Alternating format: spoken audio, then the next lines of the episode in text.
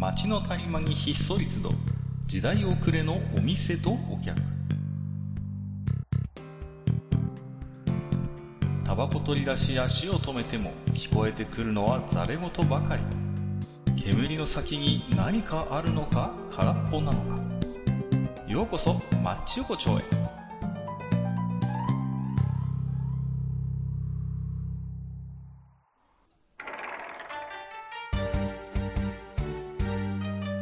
いよいよ大将まだやってる？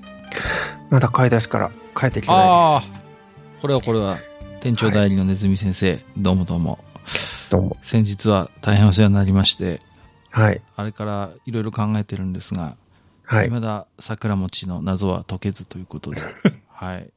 悶々とはしているんですけれども、やはり人間はね、こう、前に進んでいかなければなりませんので、そうですね。はい。まあ、道明寺のことはそれはそれとして、ね。はい。あのー暖かくなってきたもんですから、うちのね、猫の額ほどの大きさの畑にもね、そろそろ何か植えようかななんてことを思案してるんですけれどもね。はい。うんうん。まあ、ネズミさんもほら結構ね、あの、家庭菜園されてるイメージもあるんですけれどもね。うん、そうですね。家庭菜園、まあ最近は実はやってなくて、あそうなんですかというのは、今住んでる家がですね、うん部屋が西側なんですよ。と。あの、なので、なかなか日が入らないどころか、うん。あの、まあ、まあ、ちょっと大きな駅の本当にすぐ近くに住んでるので、はい。周りがビルだらけなんですよね。なるほどね。すっかりこう、うんで、あの、午前中の30分ぐらいと、午後にも30分ぐらいしっかり日が入るだけ。うんうんうん。午前中の日がしっかり入るのはですね、あの、向かいのビルの反射です。切ないね。うん。だからちょっと、なかなか野菜が育てられなくて、ちょっとプランターをどうしようかなと最近悩んでるような。感じですうんね。やっぱり自分で作る野菜美味しいじゃないですかうんうんうん。いや、わかりますよ。それはとっても。ねえ、うんあの、で、いつでも食べられるって思うし、うん、例年ね、今までというか、さえっと、一昨年まではね、あの、よく唐辛子を作ってたんですけど、ねまあ、それもできないので、うん。うん、ちょっと困ってる感じですね。万願寺唐辛子ってありますよね。ありますね。うん。うん。あれは万願寺、まあ、この話はやめましょうかね。この似たような話をした記そうですね。憶があるんで、ね。また寺のお話になっちゃいそうなのでそうですよね。唐辛子はね、あ、こんなに簡単なんだっていうぐらい、すごく勝手に生えてきましたね。割と強いんですかね。うん。やっぱ唐辛子自体に殺菌効果があるせいあか、ー虫がほとんどつかなかったんですよ。それは助かりますね。うん。うんだから、あのーこう、他の野菜を作ってる時に、二つの植木鉢で、あのー桜餅じゃなくて唐辛子を もうちょっと引っ張られてるね。唐辛子をうん。作って、間に他の野菜を入れたりするんですよ。へえ、そうなんだそうすると、虫がつきにくいというか。そうか、そうか。その、うん唐辛子があまり虫を寄せ付けないのを利用して、うん。他のお野菜もね。ああ、考えたもんですね。ねえなるほどね。あと、唐辛子って逆に生えるんですよね。あ、イメージとね。そう。あの、うちらが普段見てる唐辛子ってこう、下に向かってうん細くなっていくじゃないですか。そうそうそう。生えるときは逆なんですよね。ね上に生えてくそうなんるので。だよね。ううん。ねいろいろ作りましたね、唐辛子の種類も。あの、いわゆる鷹の爪ん。うん。と言われるものも作りましたし、あの、ハバネロも作りました。あ、そうですか。あの、ちょっとこう、あれは寸詰まりっていうかね、ちょっとこう、うんね、激辛の。ね、とか、あと、それこそ閣下のい住んでるところの近くはめちゃくちゃでかい唐辛子作ったりしてますよね。え、そうなんですか？うん。あのーおよそ20センチぐらいの大きいやつ。本当に万願寺唐辛子のことあるかもしれない。4倍ぐらいの大きさのやつとか。うんうんうんうん。うん確かに、あのーあります、あります。そう、近くに住んでいる方から私いただいたことがあって。はあ、なるほど。ねそう。で、その年に作った唐辛子をですね、全部並べたことがあるんですよ。うん。いろんな品種をね。そう。で、写真に撮ってアップしたら、なんかすごいバズって嬉しいな、みたいな時あ本当りました。ですか。あらら。まうん。あ、そんなお野菜ですけれどもね。はい。うんん。野菜、な、何類が好きですか？何類？うん。こう、根菜類とか、葉物とか。ぱ葉っぱ系がいいか、みたいな。なるほどね。うん僕はね、あのーやっぱね、あれですね、こう、香りのある野菜で、うん。消費量がすごい多いなと思うのは、僕はね、玉ねぎですね。何にでもね、、玉ねぎ入れちゃうんですよ、僕。うん本当にう、んうんあのー玉ねぎ大好きで、はい。どんなお料理にもとりあえずぶち込んじゃう悪い癖があってね。ああ。だから一時期さ、手に入んなかったじゃないですか、玉ねぎ高くうんて。ねそうですね。天候不良があって、で、あの時期は本当に苦労しました。もう高くて、玉ねぎが。うんあの、北海道が結構やられた年ですよね。そうそうそう、北海道がやっぱり一大産地なので、うだん。からあの、北海道の玉ねぎがすごい取れない時はね、もう本当に苦労しましたね。う僕もなんかお料理のベースみたいなもんですから、玉ねぎが、本当に。そう、そうですか。なるほど。玉ねぎと、あと長ネギあるじゃないか。ありますね。長ネギも使いますか？長ネギも好きですよ。うんうん、長ネギもよく使います。ななんかね、そう、あの、あれ系が好きですね。で、長ネギは本当に結構無駄なく、うん使う方で、あの、まあね、青い部分、白い部分ありますけど、よくやるのが、あの、うん。ネギ、ネギ醤油を作るんですよ。ああ、美味しいね。ねうんうんうん。あ、の、わかりますかね？こう、ネギのね、青い部分だけを、こう、うん。最初僕の場合は、あの、フライパンで空入りするんですよ。空、空入りして、うんうんまあ、たまにね、好みで、あごま油とか油で炒めるときもあるんですけど、うん。それにお醤油漬け込んで、しょ風味を移してみたいなね、うんうんうんのを作ります。で、ねこれでね、ゆで卵漬け込んで作った味玉はあ本当に美味しいですよ。美味しいですね。うんネギの風味大好き、本当に。食用も。新玉は？あ、新玉も大好きですよ、サラダにして。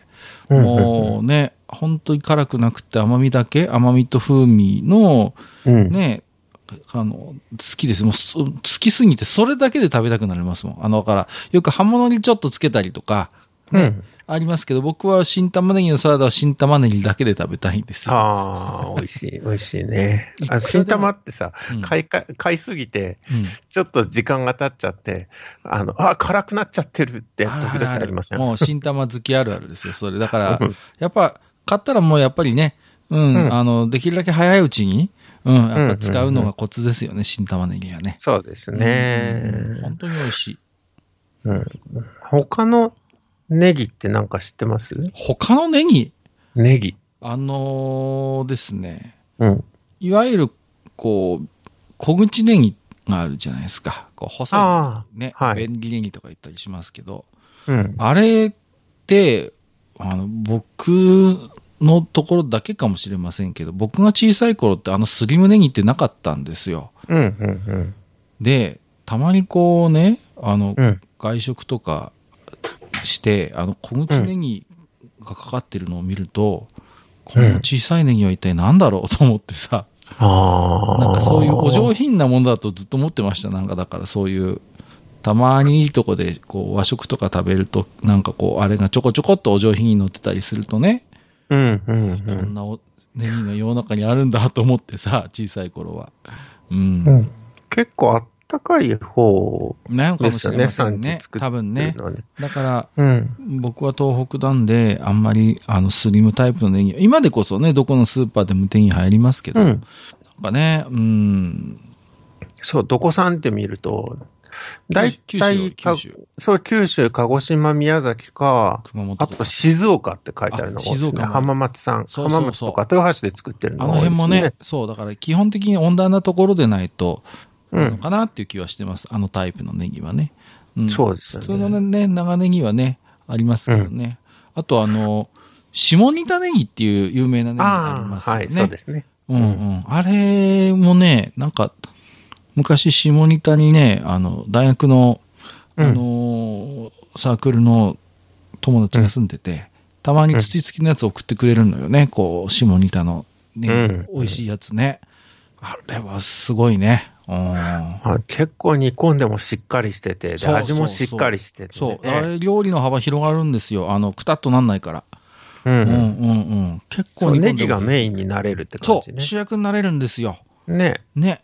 だからさ、僕が好きなのは、ほら、なんだろう、あの、スーパーで半額になったような、あの、パックの、おマグロの切り身とか買ってきてさ、うんうんそれこそねぎま風にしてね、こう、うん甘辛く、えー煮込んで食べるんですけど、全然マグロに負けないのよね、あのネギはさ。そう、そうなんだよね、本当にね。そう。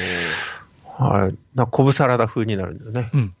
いや、あれはね、はい絶品ですね。あのネギじゃないと、やっぱ、そこまでの美味しさは出ないかなと思ってね。うんうんうんうん。そうそうそうそう。僕は本当ネギ大好きです。あの、焼き鳥屋さん行っても必ずネギマは頼みますね。ああ、なるほどね。ネギマを、で、うっかり酔っ払って、うん、不用心感じると中から熱いやつがニュルっと出てきます。あれあれあれジャジャジャジャって。ね、なりますね。なります。はい。あの、こちらに引っ越してきて、うん、初めて見たネギ。はい。え、それ、それもい一つのカテゴリーに入れるかと言われるかもしれないですけど、多分閣下は見たことあると思うんですけど、曲がりネギって置いてますね。あー、曲がりネギありますね。あるある。こっちの方ではうん。結構メジャーな。はい。あいつは何者なんだと。本当に思ってます。あの、う、その、ちょっとだけ普通の長ネギよりうん細くて、そうですね。で、ぐいって曲がってて、うん。で、値段的に見ると、うん。普通のネギより安くって、そうね。同じ値段で6つぐらいこう巻かれてるじゃないですか。そうですね。はいはいはい。わかり。ちょっと多めに売られてるんですよ。うんうんあれは不思議だなと思って、で、買ってみて食べてみると、うん。うん。まあ、しまあ普通のネギというか、しっかりしたネギなんですよね。うんうん。そうそうそうそう。あの、彼らは、の一番の使いどころって、うん。どこですか？普通のネギと同じ？いやー、なんだろうな、曲がりネギって、まあ、あの、うん東北では結構いろんなところで作ってたりするんですけど、はい。あのーあんまりこうね、こう、くたっとなんないイメージがあるのよ。固めで。ああ、そうですね。ううんん。だから、お鍋とかに入れるときにはすごいいいですよ。ぐずぐずになりにくいんで、曲がりネギって。うんだから、あるときは、えーお鍋に、えー入れます。はい。うん、うん、うん。あとはシャキシャキした食感がやっぱり持ち味なので、あのー刻んで、あのー冷ややっことかにかけても、あのね、ああ、いけますね美味。しいですね。うん。まあ、曲がってる分、なかなかもうバラバラになりにくいというかね、茹でてるとね。なんで曲がってんだろうね。曲がりネギって。そう。なんで、なん、なんで曲がってんのって、うん本当に思ってて。うん。この子たちはどうやったら救えるんだろうって。あのーまあ、例によって、全く検索しないでおしゃべりするシリーズですけど、うん。あのーネギって長いじゃないですか。はい。で、よくあの、漫画とかアニメでも、スーパーにお買い物に行った主婦が、こう、ネギ買うと、こうお買い物かごから刺さってるネギってよく見ません？こう、そうですね。ネギだけはこう、ビヨーンとはみ出してるみたいな。うん。あの、あれがね、恥ずかしいっていう人が少なからずいたんですよ。うん。なるほど主婦の。間で。ね。なんか、フランスのね、マダムはね、おしゃれに、あのースーパーの紙袋からバケットをはみ出させて、ね、あれは絵になると。ね、うんフランスパンはでね、こう。ところがですよ、はい日本のお母ちゃんたちは、こう、フランスパンじゃなくて、あそこからネギが出ていると。うん。これが何とも恥ずかしいというね、そういはいう主婦の声があったんですよ。うんで、あの、考えました、ネギ農家は。なんと。かして、うん。あの、買い物かごでかさばらないネギを開発しようって時に、曲がったネギを開発すれば、うんその分ちょっとこう、あんま出なくなるかも、みたいな感じで、うん小スペースにもなるし、みたいな感じでうん。曲がらせたのがルーツなんですよ。なるほどね。こう、スーパーでネギ買ったのもバレないように早めにこそう、あの、曲がってれば、うんほら、買い物かごの、あの、底の方にこ、こそっとこう、置けるっていうね。そうすれそうねば、あ、あの人ネギ買ったってバレなくて済むっていう。ことなんですよ。で、その回数が少なくなるように、そう。同じ値段でもたくさん一気に売ってるわけだ。そうそうそう、頻繁に買わなくて済むように。だか済むら、ようにね。ネギは好きなんだけど、ネギを買ってることを知られたくない主婦の皆様のために、なるほど。あえて、こう、あえて曲げた。曲げたという、そういう、ね、なるほどちょっとね、うんあのーおセンチな主婦の皆様のためのはい。工夫アイテムなんですよ。ああ、なるほどね。ネギネギパイプってのがあるんですよ。あのー塩ビパイプがあって、うん。あのネギの芽が出てきたら、そのね、ちょっと先が曲がったこう塩ビパイプを、その、うん。ぐさっと刺すんですよ。うんそうすると、その、パイプの中をネギがギュギュギュギュギュって成長して、うん。曲がるっていう。なるほどね。まあ、こう、みんなのそういう恥ずかしいところを見せないように。そうそうそうそう。うんうんうんそういう工夫の賜物が、工夫の賜あ物。なるほどというね。はい。そう、主婦のためにね。そうなんです。そう、それを考えるとですよ。はい。あの、これまた、こっちでしか売ってないものシリーズなんですけど、はい。雪菜ってありますよね。雪菜、はいはい。超ドメジャー野菜ですよ、こっちの方では。ですよね。はい雪菜、いや、本当に美味しいんですけど、うん。で冬場食べてました。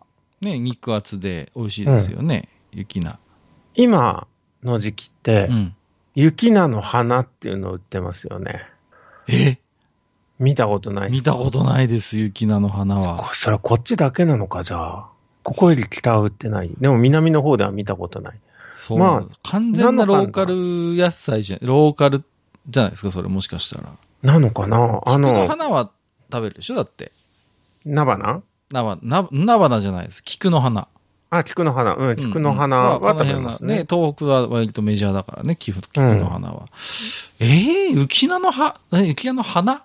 そう、雪菜の花。し雪、雪菜の花？え？それ何だから、これはうんそもそも雪菜と繋がっているのかという話と、で、菜花の仲間なのかっていう話と、で、あの、その雪菜の花はですね、うん。まあ、菜花と似てるんだけど、菜花よりも全然太いし、長いんですよ。あ、そで、さらに言うとですね、ほうそれこそ、あの、主婦を守るための徹底ができてないんです。う。なんだって。もう花咲いてんじゃんっていうのが、いや、あの、微妙に、もうすでに時間が経って、あの、菜花、菜花はさ、売ってるやつは花咲いてないですよね。はいはい、さされてない、されてないです。うん。だけど、時間が経つと咲くじゃないですか。時間が経てばね。ううん。でもう、あずいぶん時間経っちゃったみたいな状態で、な早く食べなきゃってなるけど、うん雪菜の花はもう売ってる時にその状態ぐらいなんですよ。うーん。すなわち、時間が経っちゃって、あ、この人管理できてないな、みたいな感じのレベルの花がもう咲いちゃってるものを普通に売ってるわけですよ。はいはいはいはい。うん。これは主婦のためと言えるのか。まあ、そうですね。あの、一般的にね、こうやっぱ花が咲いちゃうと、こう栄養がそっちに取られちゃうわけですから、うん。まあまあ、基本的には美味しくないとされるじゃないですか。そうですね。例えばね、あの、ブロッコリーにしたってそうですよ。ブロッコリー買ってね、うん。ね、冷蔵庫にほったらかしにしてたらさ、花が咲いちゃったっていうことを経験された方もいると思うんですよ。うん。うん。うんであれもほっとくと花咲くじゃないですか、ブロッコリー。そうですね。ううんん。うん。だ大丈夫ですか？大丈夫ですか？で、ちょっとなんか動揺した。動揺したんでね、雪菜の花っていうのは、はい。うーん、花が咲いてるわけですよね。はい。やっぱこう、雪菜をちょっとやっぱほったらかしちゃって、花が、うん雪菜っていうのは多分出荷できる状態になると、もう花が咲く直前ぐらいのものなんですよ、きっと。でなるほど。出荷の時期がちょっとずれたりすると、すぐ花咲いちゃうのよ。うん。で、そうなると今までは廃棄するしかなかったんだけど、うん。あまりにもったいないと。ね。うんで、これはこれでブランド化させようじゃないかと、当時の農協の偉いさんが思いついたのが雪菜の花なんですよ。なるほどね。そうそうそうでこれはこれでこう救うために。そう。ね。だって、まあ、雪がつかない菜の花は普通に食材であるじゃないですか。菜の花は食べたりするじゃないですか。うん。だから、雪菜の花があってもいいじゃないか、三つをってことで、あの、ブランド化させまして、はい。そしたらこれが大当たり。ね。これはこれで美味しいねっていうことで、うん。無事に雪菜と雪菜の花は両立をするようになったという。なるほど。あとはスーパーで雪菜を置いてる時に、うっかりうんそこからこう花が咲いちゃったりすると、もう雪菜としては売れないわけですよ。はい。以前は廃棄してました、これをね。うん。でこの SDGs の世の中で、それはあまりにもったいないってことで、スーパーでラベルをペット貼り替えて、それを雪輪の花として売ったら、ところがこれが大ヒットみたいな。大ヒットね。うんそうそうそうそう。いけんじゃんってことで、そこからあえてスーパーは、一定の数は菜の花用に雪菜をキープして、バックヤードに置いてて、花が咲いたら雪菜の花として売りやすいようになりましたとさっていう、こういうところじゃないですかな。なるほどね。まあ、例によって1ミリも検索してませんけど。そううんうんうん、一月ぐらいしか変わらないんですよね、売ってる季節。そうそうそう。あの時期がね。だってさ3月に売ってるじゃないですか、そうなん雪なんです2月、3月にね。雪菜もそうですよね。ねえそもそも売ってる場所が違う。雪菜として売っている場所は下の方で、うん。うん。花は上の方が売ってるとか。ああ、一つの実はまうん。部位によって違うみたいなことですか？みたいなね。根っこ付きで売ってますもんね、雪菜は。ああ、そうですね。確かにね。そんなカルビとロースみたいな話になってるかな。うん。でもまあ先に下出荷しちゃったらね、上は残念なことになるはずですからね。そうですよね。うん。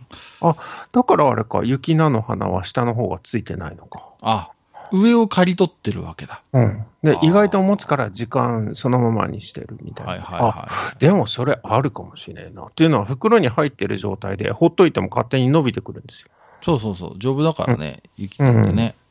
それはあり得るな。やっぱり、一粒で二度美味しい作戦じゃないかな。やっぱりそうなると。か農家の。な雪菜セルフ二毛作みたいな感じで。セルフ二毛作なんですよ。うん。まあでもおっしゃる通りですようんうんうね。ん。無駄なく食べるという意味ではいいですよね。どうですか？雪菜とか雪菜の花。まあ僕は雪菜の花はあんまよくわかりませんけど、うん。やっぱ定番は何ですか？からし醤油とかなんですか？こう茹でて、こう、ね、どうなんでしょああ、僕は基本的に食事をするときに汁物が必要な人で、そこに野菜をいっぱい入れたい人なんですよう。。いいですね。うん。だからそこにも何でもかんでも野菜は入れちゃう。ただシャキシャキ系を残したいようなものうん、うん。は炒め用に使いますけど、はいはいはい。うん。だから、うん、そうですね。雪菜は普通にラーメンに入れたりとかもしてますラーメンに入れる。あなるほど。うんまあでもね、あの、茹でるとすごい緑も鮮やかになって、見た目もいいですしね。うん。うん。ね。美味しいですよね。おひたしにしても、それこそ、そういうね、汁物に入れても相性はいいかなと思うし、邪魔しないしね。そう、そうなんですよね。あの、なんとも言えない、こう、なんかこう、ほのかな苦味がいいですよね。あの、野菜は。うん、あれが美味しいな。うんうんうん、わかりますね。セリは？セリ？はいはいはセリ食べます？い。セリ食べますよ。うんうん。どこまで食べます？どこまで？え、うんえ、どういうことですか？こう、セリをどこまで食べるか問題っていうのも あるんですよ。あー、確かに根っこ付きで売ってたりするもんな。うん。根っこは食べますか？根っこは食べないです。切り落とします。ああ、はいもったいないことをしていらっしゃる、この方は。本当にもったいない。あ、そうなの？根っこはね、茹でて食べると本当に美味しいです。セリの根っこ？あ、うんそあの、それこそ、あれですよ、セリ鍋。う。あー、聞きますね、セリ鍋。セリ鍋はもう今、あの、宮城県は仙台市の名物になってますけど、はい。あれはですね、根っこがいっぱい入ってるんですよ。むしろ根っこがうまいってこと？じゃあ。そへえ、じゃあ僕は相当もったいないことをしてたんだな。う。うん。はじめ、初めて、うんその東京にいるときに、うん。こう、その仙台の方に行った、あの、人が、セリ鍋って美味しいんだよって言って、買ってきたセリで根っこ入りのやつを食べて、根っこなんて食べねえだろ、めんどくせえし、処理するのとか思ってたんだけどあ、こんなうまいものを僕は、不意にしていたんだと。むしろ、うん。むしろ根っこがメインだぐらいの勢いで。そうです。ええで葉っぱの部分は30秒茹でれば OK はいはいはいはい。ぐらいの感じ。そうなんだ。根っこはね、うまいんですよ。ただ、あそうそう泥の処理がね、やっぱり大変なんだけど。そうそうそうあ。大変なのよ、もうさ、あの、うんね、なん、ちょっと話ずれますけど、なんでほうれん草って洗っても洗ってもあの砂出てくるの？わかる。すごくよくわかりますよ。洗っても洗っても出るじゃん、ほうれん草ってさ。なんで、あれ、なんか溜め込んでんの？あの、あの、にゅーっとこうつ詰まってる部分に。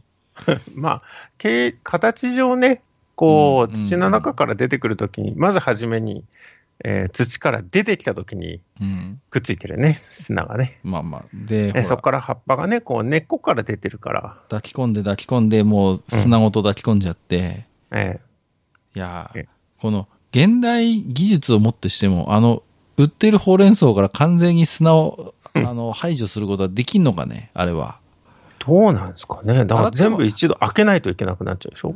うん。で洗っても洗っても、あの黒いなんか、あの、うん土の切れっ端みたいなの出るじゃん。うん、そうね。あそ洗い方、洗い方というか、うん。んどう、どうやって洗ってますか、ほうれん草。ほうれん草、僕は、あの、うん新鮮なやつは根っこも美味しいから、それこそほうれん草根っこ好きなんだよ、僕。うん、うん、ううんうん。ん。で、だから切り落とさないのね、だから。うん、こう、だから、あの、ほうれん草できるだけの分け目っていうか、中のあの、密集してる部分を広げて広げて、あうん。の、つけ置きの水でジャブジャブ何回かして洗うんですけど。ああ、なるほどうん。何回やっても土が取れるんじゃ。まあ、仕方ない。しょうがない。でもさ、うん。そう、だから僕も根っこのうまさ知ってるつもりなのよ。うん。新鮮なほうれん草って根っこもついてたりするのがあって、うんねあれって美味しいのは僕も知ってる。だから、あ、確かにセリの根っこがうまいと言われれば全然それに抵抗はないのでね、うん、試してみようかなと思いますし、なんならうんあの、春の七草って七草がゆあるじゃないですか。あれって大体根っこ付きで売ってるもんね。あの、そうですね。うんあれは確かに根っこごと茹でて食べてますわ、確かに。うん。あれのし、なんかね、だって根っこ取るとさ、ほとんどなくなるようなやつとかあるじゃ。んそうそう、あるか。ほんと、メイン根っこだよな、みたいなやついない中七草ファミリーの中にさ、誰かは知らないよ。仏の座かもしれないし、五行かもしれないけどさ、あいつらさ、むしろメイン根っこだよな、みたいなやつもいるから、あれは全部無駄なく使うんですけど。うん。あの、春の七草って、うん。東北地方ではやっぱり一般的ですか？春の七草。春の七草。が七草がゆです。七草がゆはまあまあみメジャーじゃないですか。普普通に食べますけど。どね、必ず。これ現代人的な発想なのかもしれないですけど、はい。それこそセリが入ってるじゃないですか。入ってますね、セリ入ってます。うん。だから、あの、セリうまいよっていう話と、なんでその雑草みたいなの食わないといけないのってよく言われるんですよ。ああ、はいはいはいはいはいはい。確かにね。うんうんうん。何を好き好んであんなありがたがってね。うん仏の座なんてもうタンポポじゃんみたいなこと言うね。そうそうそう。そう言われ葉っぱるけど、まんまタンポポだもんね。そういう意味ではね、セリだけはね、しっかり復権したらいいというか、うんあの7人のメンバーの中でね、うんうん。あの、もう唯一の SSR なんじゃないかっていうぐらいのね、いやいやいや。ポテンシャルを持ってるんじゃないかと僕は思うそんなこと言ったら、あのー、五行さんが怒るよ。いや、ちょっと。そうですかね。俺も、俺も仲間外れにするんじゃないとかって地方ごとにね、多分ね、あの、推しが違うんだと思いますよ。あの、鈴名と鈴代ってあれ、株と大根の子供ってことでいいの？あれはうんそうですね。そうだよね、あれはね。なんだか名前がさ、ちょっとさ、気取ってるよな、七草ってやつはさ。なうん大根の、なんか、裏なりみたいな格好してるくせにさ、うん何が鈴代だっていう。何がナズナだって、お前だ株のちょっと裏なりのやつだろみたいなさ。そうですね。なんだけど、なんか、鈴菜なんつってさ。うんその後であの、タンポポの葉っぱみたいなやつだって、仏の座ですよ。すごい名前になっちゃってんだから。その辺の集めたんだろうってね。でやっぱり見えちゃうわけですよ。仏の、おお前ちゃんとブッダに許可取ったのかって言いたいようなさ、その名前を名乗るにあたってさ、確かにね。ちゃちゃんと大丈夫？インド方面にちゃんと許可出してんの？みたいな。攻め込まれるぞと。本当に仏の座とは何事だっつってさ、うん本当に焼き払われるよ、集められて。そうそうそう。ちゃんとそこはやっとかないと段取りをさ、あの、ちゃんとこうね。うん、そうね。ん根回しが大事よ、根っこだけに。やっぱり。うんね。大してうまくなかったな。まあ、でもそまあまあまあ。そその辺、その辺のね、はいはいこう、雑草もね、食べられる。そう雑草も。雑草じゃないですか、結局。セリってなんか、うん。ね、やっぱ強い植物らしい、らしいですよ、セリもうん、。うん、うん。ほっといても育つぐらいのものらしいですよ。ああ、そうなんですね。やっぱりどちらかというと雑草に近い。うん。でも まあ、うまい雑草。美味しいよね。でもセリは確かに。うん僕も美味しいと思う。ぜひ根っこも食べていただいて。はいほうれん草はね、僕は周りからこう一本ずつ抜いてっちゃいます、先に。ああ、なるほどね。そうでか。、ちっちゃいほうれん草みたいなのを作る？ははははは。うんかりますよ。うんうん。そうそうすると土がだいぶ減ります。ああ、なるほどね。今度試してみようかな。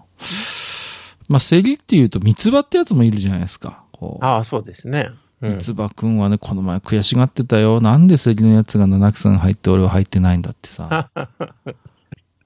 すごいの方がメジャーだよね。そう、すごい悔しがってた。俺の方が知名度あるのにさ、みたいな感じでさ。いやそれはね、あれですよ。承認欲求がちょっと半端じゃないというか。そうじゃないですか。だって、普段から東京でもいろんなこう料亭とかで君は出されているじゃないかと。三つ葉はね。ううん。美味しい親子丼って言ったら必ず入ってるんだよ。そうそうそう。ね三つ葉はね、やっぱりね。そうなあの、はね、親族関係もないのに親子丼に入れてもらえてるんだから。本当だよ。本当だよね。んあの、チキン一族にちょっとごめんなさいよってさ、赤の他人が紛れ込んでさ。そうそうそうですよ。全然関係ないのに親子。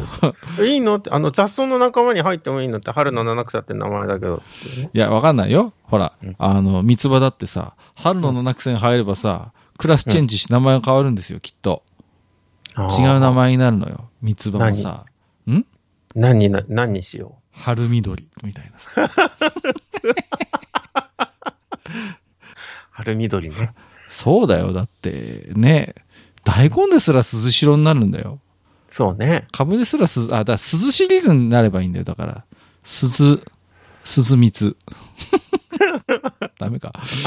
ダメかな。鈴蜜葉。鈴蜜。うん。ちょっと弱い。弱いですね。うん。とりあえずさ、五行か仏の座を追い出してさ、入ってくりゃいいんだよ、三つ葉も。美味しいと思うよそうするんだったら、春の八草にしたらいいと思うよ。いや、7だからいいわけじゃん。やっぱ7が縁起がいいわけでしょ？きっとほら。あ、七福神だからだから八もさ、あ末広がり末広がりいいです。新年早々。そう、とってもいい数字ですよ。ああ、七草じゃなくて八草にした方がいいね。うん。そ八れは周り草。だと思いますよ。じゃあ、やっぱ三つ葉先輩入れてあげましょうよ。うん入れたら。それこそ、あの、七福神と同じだよって言ったら、今度七福神の方が怒りますからね。雑草をつけるな、俺たち。怒ります。おいおいおいと。うん勝手に拝借するんじゃないよ、うちの七よ、みたいな感じに。その辺の道路に生えてるような、そんな草のところに俺たちを入れるのか？そうそうそうそう。うん仏の座とは何様だってことになるわけですよ。うん、そうです。そ仏様？仏、タンポポの切れっ端みたいなくせにみたいなね、そういうことですよ。そうですよ。それこそ国際問題ですか？ら。国際問題ね。そうですよ。インド方面からちょっとあの、一般とこう、あの、はい神の世界とのね。宗教戦争になる可能性がある。そうです。やばいです。気をつけてね。だ。から三つ葉は、うん三つ葉でいいんです。三つ葉でね。なるほどね。親子丼に必ずいるものっていうね。あの、悔しいのがさ、安い親子丼に入ってこないのよ、三つ葉って。あそうね。そうそうそう。ね。もう確か、入ってこ、なんか、あの、親子丼には入ってなかった気がするよ、三つ葉うんは。うんなんかね、海苔だった気がするよ。違ったかな。はい。えー、そんなマッチ横丁、今日もね、置き手紙いただいてますんで、はいえーご紹介していきたいと思います。はい。えー、マーヤさんいただいております。去年購入した冷凍庫に鎮座しているおにぎり用海苔、佃煮にしようと思いますってことで、あの、海苔の佃煮の話をね、はい。えー、3回ぐらい前にしたんですよ。はい。うん。海苔の佃煮ね。で、美味しいですね。大将が言うにはさ、あの、うんご飯ですよは、うん。うさんくさいっていうことを言ってるわけですよ。本当にあれは海苔の佃煮なのかっていうさ。うん。だから大将が言ってるのは、ほら、よく、あのー旅館の朝食とかに出てくる海苔の佃煮、本格的なやつあるじゃないですか。こう、はいは本当に海苔を佃煮にしたんだなっていうのあるじゃないですか。うん。でも、ご飯ですよの海苔の佃煮ってちょっとご飯ですよだよねみたいな話になったわけ。独自だよねって。あの、あんまり海苔の佃煮っぽくないよねっていう話をして。海苔の佃煮に使う海苔って、うん。焼いた海苔ですか？え？僕ね、違う気がする。生海苔じゃないですか、あれって。生海苔なのかね？焼き海苔ではない気もするね、確かにね。うん。でもというのは、うんうんうん焼いた海苔は日本だけじゃなくて、アジアの東の方にはありますけど、うん。生海苔を、こう、佃煮にしたりする習慣って日本にしかなくて。で、その消化酵素を持ってるのは日本人だけだって言われてるんですよ。あ、なんか聞いたことある、それは。う。うん生海苔をちゃんと、せなんて吸収できるのは実はそ日本人う。日本人だけだっていうね、ね。聞いたこ話とある。があって。うん。確かに。うん。何のだから話でしたっけ？おにぎり用の海苔は、焼いた海苔じゃないかと思っちゃった佃煮にならないのではないかという。そう。まあ、あの、もちろん焼いた海苔でね、佃煮にしても美味しいと思いますよ、もちろん。うん、うん、美味しいと思います。佃煮にすればね。うん。いや、美味しいと思いますよ。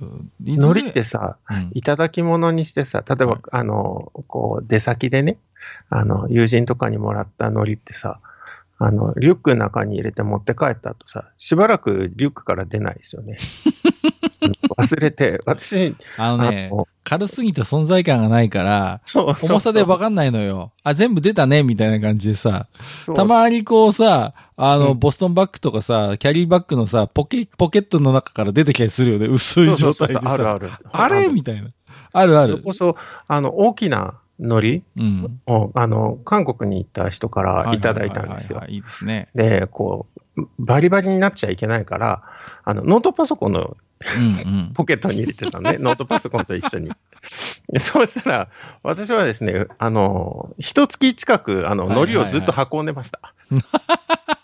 常にどこにも、どこに行くにも、海苔を。そう。海苔と一緒に行動してました。すごいね。海苔を常に携帯して、はい。いつでも海苔が食べられる人素晴らしいね。ところが、ん結局その、いつ、いつでもの日は訪れなかったわけだ。そう、訪れずに外に出ましたね。最高ですね。いや、海苔の作って、さ、ご飯ですよは、なんか、珍しく大将がね、あいつは怪しいって言ってたこことを書いてますはいえー、美味しいですけど、あの、名前がちょっとさ、うん江戸紫とかって言ってさ、うんちょっと箔つけすぎじゃねっていう、あの、なんかすげえこあう、江戸前のプッシュしてくるけどさ、言うほど、そうか、江戸紫ってう、ん。佃煮か。それこそ、あれじゃないですか。生海苔だから紫なんですよね。ああ、そういうことかな？うん江戸紫。ね。でもさ、でも、こいつはなんですけど、所詮はご飯ですよですよ。うん。うん。ご飯ですよですよってのもあれですけど。なんかなんかね、うん不自然に黒いよね、でもご飯ですよって。あんまありこう。緑要素ないよね、海苔のくせに。あれは、あれですよ。あの、焼き海苔で作ってるのかもしれな。ないいあの、こあんまりう、日持ちするように。あ、あんまりお高くない海苔の佃煮は、うん。焼き海苔で作ってんの？そうそうそうそう。あの、しっかりね、こう、庶民がしばらく食べられるように。なるほどみたいなね。いや、江戸紫ってのは庶民の味だったわけだ。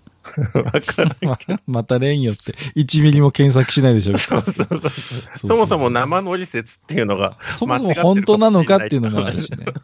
僕はあの、あれです、あの、大人のふりかけに入ってるあの海苔好きです、ちょっと。ああ、美味しいですね。まあね、なんか普通普通の海苔よりちょっとなんか、うん。なんか青海苔っぽい感じがして、うん。ちょっと若干あれで高級味感じてます、僕、大人のふりかけに。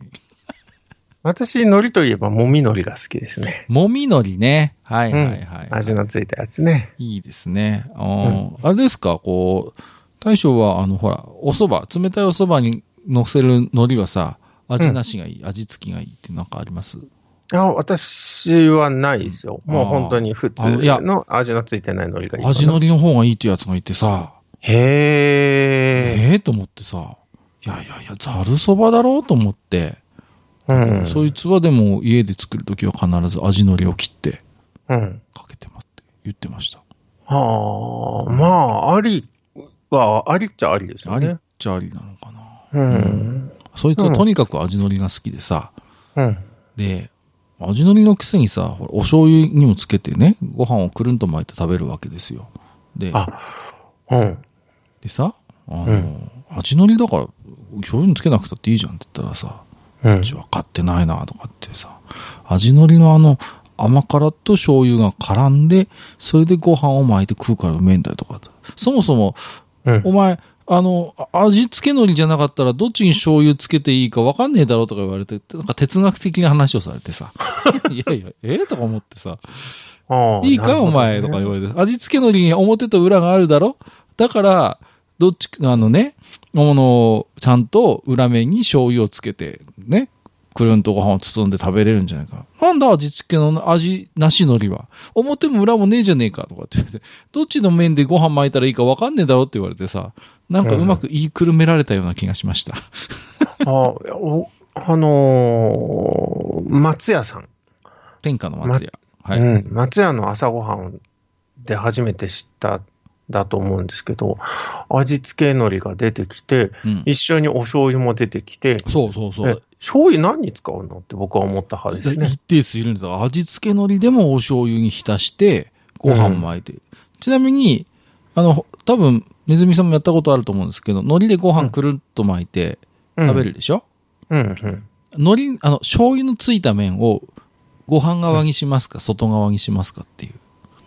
ああ、私は内側にしますけど、これはねご飯が汚れるのが嫌だって人もいそう。そうそう、そうなのよ。これもね、分かれるのよ。うん外側派と内側派がいるんですよ。あの、醤油のついた面を、うんどっちにするかで、ほら、外側派の人は結局、ご飯を巻いた時に、醤油でご、お茶碗に入ってるご飯が汚れるのが嫌だっていう人がやっぱいるのよね。そういう人はね、うん外向きにするらしい。だけどあんまりそういうのこだわらないっていう人は、内側に巻いて食べるっていう。あれ、味付け海苔の味がついてるのってどっちだっけ？ペラペラの方？それともザラザラの方？味付け海苔の 味がついてる方は、ベタベタの方ですよ。ベタベタの方だよね。うん、まあ当然ですけど。だけど、うんだからテカテカしてる方じゃないですか？なんかあれテカリあるじゃないですか？味付け側は。あ、でもあれで後から塗ってるわけじゃん？海苔に。うん、そうだね。で、海苔ってうん、すべすべの方とザラザラの方とあるじゃないですか。ありますね。うん。で、すべすべの方に味をつけたものを味付け海苔というと。ほう。感じ？そういう感じ？どっちだろう。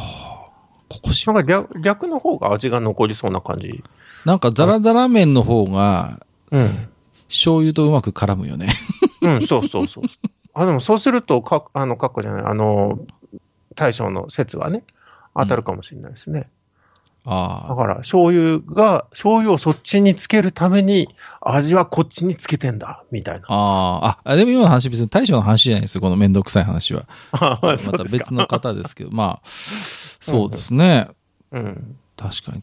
海苔には表と裏があるもんな。う。うんん。えーすいません。これも海苔のついたものの話なんですけど、君彦さんいただいてます。筋子島の人は右ストップに足を向けて寝てはならないってことで。出た。これ、ほら、筋子醤油漬け。はい。はい。ミニストップ。本体価格160円。税込み172点。172円うん。80銭。8銭か。はい。はい。えー、ということで、あの、これ前回も話しましたけど、うん。どうもコンビニの筋子は怪しいっていう話になってね。このね、先週ですか？この前。うんあれはいくらから作ってんじゃねえかっていう疑惑が。やっぱりその話に戻ってくるわけだ。だ確かに僕も食べたことある好きだからこういうの食べますけど、筋残んねえもんなと思ってさ、筋子のあの独特のあのさ、ほら、卵のこう、要は膜に包まれてるわけじゃん、筋子ってさ。はい。ね。あれが大体さ、普通に筋子を買ってきて食べればさ、口に残るじゃんね、あれが。うん。あれがないもんね。コンビニの筋子おにぎりにはさ。うん。だから、怪しいよね。いくらから作ってる可能性はあるよね。ありますね。うんこう、逆輸入的にね。うん。うん。時を巻き戻してる可能性はあるよね。うん。もうそしたらもう今度あれですよ。世の中から、あの、筋子というものが消えてますね。ああ、そうだね。もう、だからさ、うん逆にちょっと怖いんだけど、そういう作り、もうあの筋が嫌だからっつってさ、うんみんなみんないくらから筋子作るようになったらさ、うん。僕みたいな老人がさ、その昔筋子は未成熟の卵から作っておったんじゃ、とかって言ったら、またまたおじいちゃん。そんなわけないでしょ筋子はいくらをね、発酵液につけて作るもんなんだよ。何ですかその未成熟の卵を使ってみたいな気持ち悪いからそういう話をやめてくださいみたいなさ。そういう時代が来る可能性はあるよ。そう、そう、そうだね。ななんでそんな、一人だけそんな蚊帳の外に？イクラとスジコってさ、うんどっちが先なんだろあ、なにそれは、えっ、と、う名前的たな。食べ方というか、その、うん。先にスジコだよね、多どうなんだろうね。でもさ、うん、うん筋子って、要は未成熟な卵だから、分。うん。どこの段階でうん。採取するんだろうね、鮭から。今でこそそうだけど、うん実はそうじゃなかったのかもしれないですよ。ん？すべてが筋子っていうか、もう筋がある状態で、普通に出すのはいがはいはいはい。安適だったのが、ちょっとずずつ変わってって、お、こっちの食べ方の方がうまいじゃないか、筋子の食べ方って言って。あ、これはもう筋子とは呼んじゃいけねえって。もう違う食べあーなるほどねいくらになっていった。そうか、筋子の中からうん、逆にイクラが生まれたみたいな。うん、そうそう。筋子もうまいけど、もうちょっとこれ、卵成長させて、完全にパンパンの状態にしてから、これ醤油漬けにしてもうまいぜ、みたいな感じで。お、うんうん、この、そこまで狙ってね、うん、出す。まん丸筋子うまいな。でもこれもう筋子じゃないから、なんかうん名前変えようって。これはところで、いくらなの？みたいな。じゃねあ、それだみたいな。え？今のはね、自分で3点ぐらいだね。自己評価としてはね。1000点満点中の3点ぐらいですね。うん。それはね、本当に真摯に反省したい。今の話を、ポッドキャストとして全世界に発信することを僕は一つ十字架として今後背負い続けることになります。あまわかんない。本当にそうかもしあ、れない。いや、でもありえますよね。うんそれこれいくら？って、これこの筋子いくら？美味しいんだけど。うん。いくら、いくら、それだいくら？ってみんなが聞くからいくらになったみたいね、大好評。な。頑張って救おうとしてるんだけど。ありがとうございます。いや、いいんだよ。僕と一緒にそんな沈みゆく沼に一緒に入っていただく必要はないは。あ、いあの、あの、沈んでいくときには、あの、ほっとくからいいんだけど。なんですか。か今片足突っ込んでましたけど大丈夫ですか？いやいや、私は、あの、片足しか突っ込んで大丈夫ないか？らですか最終的に僕は、あの、親指をグッと突き出して、溶鉱炉の中に一人沈んでいくから大丈夫です。大丈夫です。あの、僕はちょっとドロッとしちゃったってぐらいで大丈夫なんだけど。えー、君彦さんありがとうございます。はい、ありがとうございます。ね今、コンビニのおにぎりすごいよね。すごいね。もういろんな種類があって、あの、私が最近一番よく買ってるコンビニのおにぎりはですね、うんファミリーマートのほう。スパムおにぎりです。スパムいいよね。美味しいね。美味しいね。スパムおにぎりってファミリーマートのやつってあれですか？薄い海苔でこう、バンドしてます？そう、そうです、そうです。あの海苔のバンドするのって意味あんのかね、あれがあった方が僕は好きですよあ、。そう。あれ卵のパクリでしょ？だってあれ。玉の。まあ、そうだけど、あの、意外とあれなくてもくっつくと思うぜ。スパムだったら。なんだっけ、おにぎらず？ああ、ありますよね。おにぎらずが出てきた時に、うんスパム入れるのがすごくちょうどいいんはいはいですよね。はいはい。スパムいいよね。あの、な塩加減が、しょっぱさ加減がね、そう、そうなんですようね。まいことご飯に合います。ちょっと厚めに入れたいと思って入れちゃうと、今度逆にちょっと塩辛いってなるね、そう、しょっぱすぎてね。そこの加減が難しいんですけどね。わ、かります。そうですえー、最後のご紹介はヘビレオさん。はい。三沢ファンの私としてはプロレス大往生ともいえる武藤のフィナーレは本当に羨ましくもあり、救いでもありました。などと語ろうとすればいくらでも、いくら語っても足りず、置き手紙の範囲を超えてしまうので控えていたのです。笑いということで、はい。あの、大将がどうしても、あの、武藤刑事の話がしたいっていうことで、うん2回ぐらいに分けておしゃべりしたんですけど、はい。あの、あのその時から僕は気づいてたんですね。あの、マッチ横丁のリスナー層と絶対合わないから、反応はないと思うよって言ったら、うん案の定反応がゼロだったので、2回に分けて撮ったにもかかわらずね。はいはい。まあまあまあ、それは予想できてたんですが、でもほら、ヘビレオさんみたいに、うんえーいくら語っても足りないから、えー控えてたって人もいるんですよっていう優しいコメントですよ、それはね。はい。なるほどね。あんまりネズミさんはプロレスとかご覧にならなそうですよね。もう全然見ないですね。うん見に行ったことはありますよ。ああ、そうなんですか？うん。はいあの、えー営業先の人にね、こうあの、ネズミさん、ちょっと行きませんかって言われて、あ全く知らない世界だから面白がって行って、うんうん。ああ、こうやってプロレスという興行はイベントとして成り立っているんだあ。、確かにね、ネズミさんがご覧になるといろいろもしかしたら思うところはあるかもしれませんね。そう、うんプロレス見に行ってるんじゃなくて、あ、もうみんな推しなんだなって感じがしましたあ、ね。はい、そうそうそうそう、そうです、そうです。うん本当にね。うん。そう、たいあの、登場の仕方とかね。そうそう、だからえ登場がすごい大事なのよ。ね。うんうん。プロレスってね。そう、だから入場曲とかもそうだけどさ、うん。そういうね、演出も含めて全てトータルのエンターテインメントですから。そう、そうなんですよね。もう本当にびっくりしました。パフォーマンスも面白いし、で、2回行ったうちの1回は女子プロレスだったんですああ、よ。どうですか？スターダムですか？あ、もうちょっと名前は忘れましたはいはい。名前は忘れちゃったんですけど、うんでももうアイドル化されていて、うんうんで、歌を歌って、みんな、あの、あれを持ってるんですよ。あの、なんだっけ クラッ。シュギャルズサイリウムをね、みんな持ってて、はいはいはい。いこの人たちはまプロレスを見に来たのか、アイドルのコンサートを見に来たのか、どっちなんだろうと、あの、後楽園で思ってましたね。あはいはい。それも含めてでも、あの、女子プロなんですよ。ということですよね。うんうんうん。だから、なんていうのかな、ほら、やっぱだからそういうエンターテインメントの世界に生きる人にとってみると、すごいプロレスってやっぱ勉強になるし、うん。うん、今すごいね、ブームになっててね、いっぱいいろんな団体もできてて、すごいんですけど、やっぱり、うん、まあ、やっぱり我々が見ても本当刺激を受けるうものですよ。私も結構好きで年に何回か行ったりするんですけどね、うん。うんプロレスはね。うん、まあ、そんな大将のプロレス愛が爆発した回が最近あったよっていうことでしたね。はい。はい。えー、ありがとうございました。はい。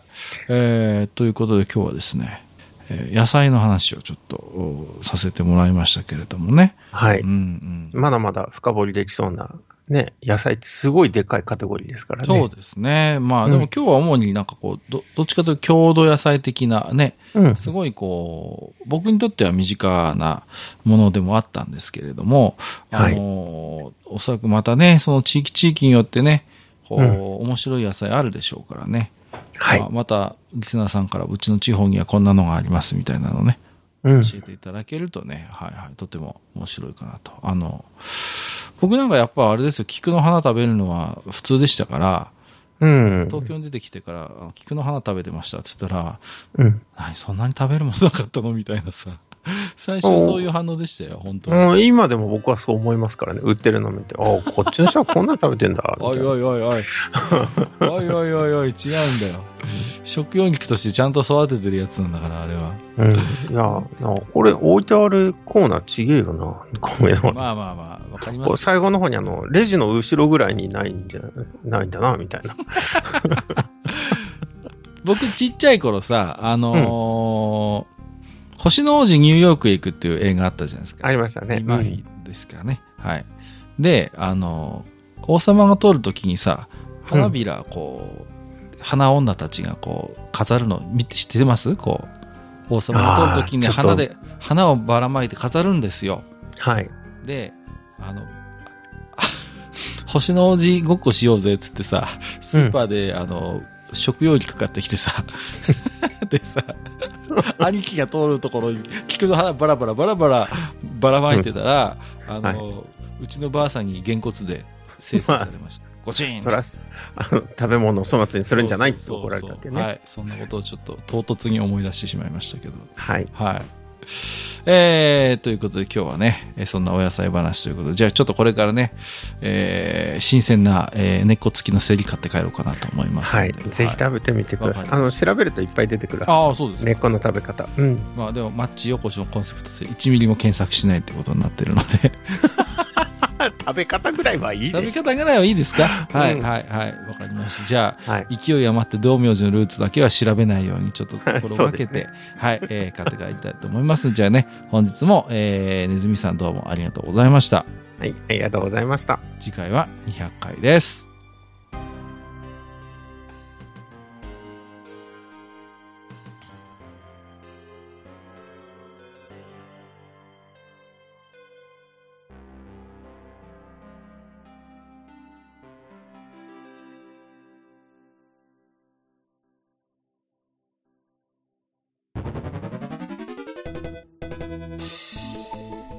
ああ、そう、大将。もう一つだけ。なんで愛想そっかしいねお何でもこの町横丁聞き手の方から置き手紙が届くそうじゃないですかそうそう不思議な話だ いやいや別に不思議じゃないんですよで、えー、とどうすれば届くんですか？あーなんでもブログのお便り投稿フォームか直接メールすれば届くらしいうん。えーブログに載ってるメールアドレスに直接送ってもいいんだね。えー、何々メールアットマークマッチサイドドットネットか。mail アットマーク matchside ドットネット。ね。うん。公式ツイッターでは番組更新のご案内や予告が載るらしいしハッシュタグマッチ横丁をつけるつぶやきも番組で紹介する場合もあるみたいだようん。じゃあ一応フォローしてみっか。皆様のお手紙お待ちしております